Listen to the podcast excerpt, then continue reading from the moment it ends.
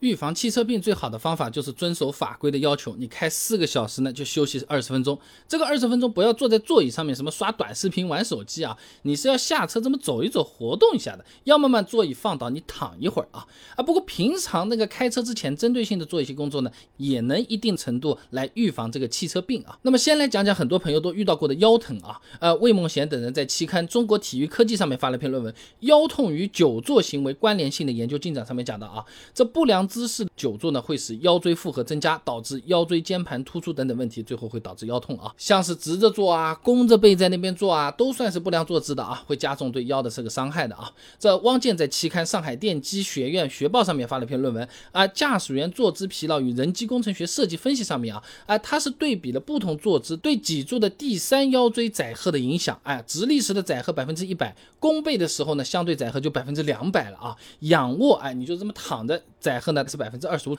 打个不一定恰当的比方啊，你直立坐着开车。一个小时疲劳程度有可能已经和仰卧开车的四个小时差不多了啊。那所以你想要减少腰部的载荷的话，正确调座椅还是比较重要的啊。上海交通大学王光南有篇硕士论文，在现代汽车座椅舒适性研究上面说啊，这躯干和大腿之间的角度呢，应保持钝角，以九十度到一百十五度为宜啊。那这个座椅靠背呢是稍微要向后倾斜一点的，使这个躯干部分的重量呢分布在这个靠背上啊，让腰部呢有依靠。从而呢让腰部肌肉能够比较放松啊。说的话呢，就是把座椅调的有点像躺椅一样，稍微有一点点躺啊。那这里稍微校正一下啊，九十度到一百十五度呢，它是个区间。那么实际的角度到底是多少呢？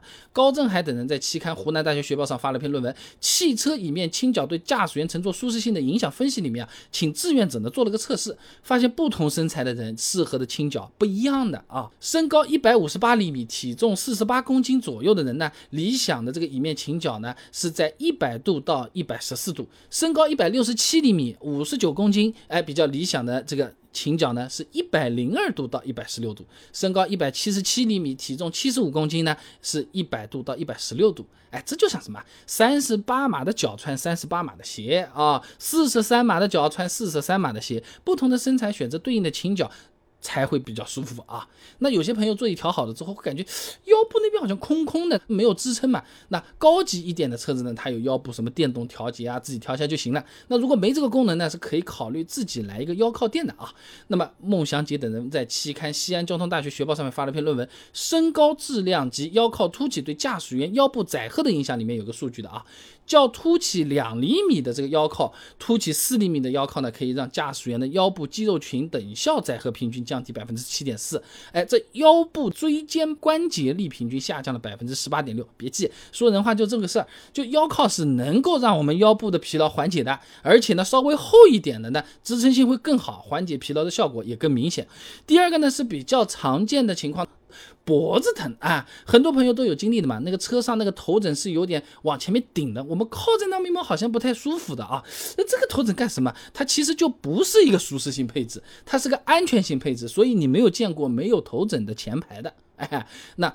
沈阳建筑大学孙晶有篇硕士论文的《某汽车座椅头枕安全性仿真分析及优化》里面啊，他这么讲啊，头枕是用来减少碰撞过程中成员头部和颈部的相对运动，从而减少成员受伤的可能性的。学术点呢就是鞭打效应。哎，这个就好比是这种动作电影里面一个特种兵啊，他拿了根绳子，呜，降到一个兵后面是吧？抓住他的头，哈，这么一转，这个人好像倒在地上就再也起不来了，好像是脖子扭断了，是不是？他这个就是差不多的这个道理，无非你们背后没有个特种兵，是一个车子追了你那个尾。你这脖子往后这么一下，搞了不好也会起不来的哦。他之所以这个头枕啊，他这个是放在那边，他就不管你舒服不舒服，他要的是安全啊。那么合格的头枕呢，是要正好支撑到头部后面的这个中心位置的，你不能过低的到脖子去了，也不能过高的啊。不少朋友啊，就是觉得不舒服啊，就把这个头枕放下来了，用来垫这个脖子，非常危险的做法啊。那如果想在开车的时候，哎，让我这个脖子舒服点，我头枕是没有换这个位置，我再去搞一个比较大、比较硬的，或者所谓的承重性比较好的颈枕，再去垫一个脖子。不行的啊！那刚才硕士论文里面讲了，头枕是用来保护我们啊你你你被撞了一下，你往后摆的时候幅度不会太大，不容易受伤。你如果中间再垫一个颈枕，那不是你往后面能翻的那个幅度就更大了吗？那反而受到的冲击更大，它就变成是个危险或者是个风险了啊！和小时候吃甘蔗啊、碎碎冰道理一样的，你两头握住吗？对不对？一个就是你的肩膀，一个就是你的头。哎，这么来一下是不是变成两半了啊？这个颈枕呢，就是什么？你不是用手掰的，你还往下砸在你的那个膝盖上，更容易断。你这个膝盖就是这个颈枕啊，别这么干啊。那么正确的做法呢，是调整座椅的这个倾角，减少脖子的受力啊。王林等人在期刊《汽车工程》上发了篇论文，基于生物力学的颈腰部 EMG 判别驾驶员疲劳状态里面呢，有讲啊，在对驾驶员的颈部、腰部做了个受力分析，发现在这种向前倾的这种坐姿不正确的情况下呢，哎这。脖子需要支撑的额外的头部重量，哎，这颈部尤其是靠近肩膀那块地方是更容易疲劳的。那我们的头枕不是有点往前倾的嘛？那如果说这个座椅的角度它是垂直的，那相当于头枕就是会让我们的头部和颈部往前面去一点的，对不对？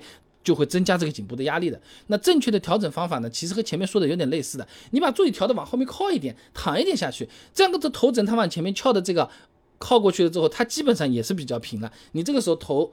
这脖子再靠上去，哎，基本上还是有一点点的依靠的，哎，压力就不会特别大啊。那我们接着往下面讲啊，还有一个你不一定想得到，就是这个汽车病叫做胃疼，哎，不少跑长途的老师傅、司机朋友们啊，或者出租车或者网约车师傅们都有可能会有这个情况啊。山东大学的刘振华有篇硕士论文的《出租车司机职业健康状况与生命质量调查》里面啊，他做了个测试，发现呢，喝水少。进餐时间不规律、饮食质量差、就餐时间短等等这些情况，它都是会导致肠胃负担加重，引起食欲下降、消化不良。长此以往，肠胃系统啊，它是会紊乱的啊。这个其实处理起来听着好像还挺简单啊，你就是每天保证规律饮食就行了。很多朋友都是饿过头了才想去吃饭，时间长就容易有胃病啊。其实呢，准备一些小零食啊，趁着这种什么六幺八、双十一这种啊，去买一点小牛奶、小面包，车上稍微备一备啊，这个有可能是比较不错的。然后。呢，你个水啊，后备箱也可以考虑，嗯，那种小瓶装的来个一箱，这个是比较不错的啊。我之前视频有是讲过的，缺水情况下的出错概率，其实啊和英国的酒驾标准，血液酒精含量百分之零点零八啊，差不多就这么个风险啊。那么。喝水还有个好处啊，哎，就是可以让我们驾驶员朋友啊定时去服务区去上个洗手间。你上的过程中，你不就下车了吗？你不就停下来了吗？你不就要走两步吗？顺便休息一下，一举两得啊。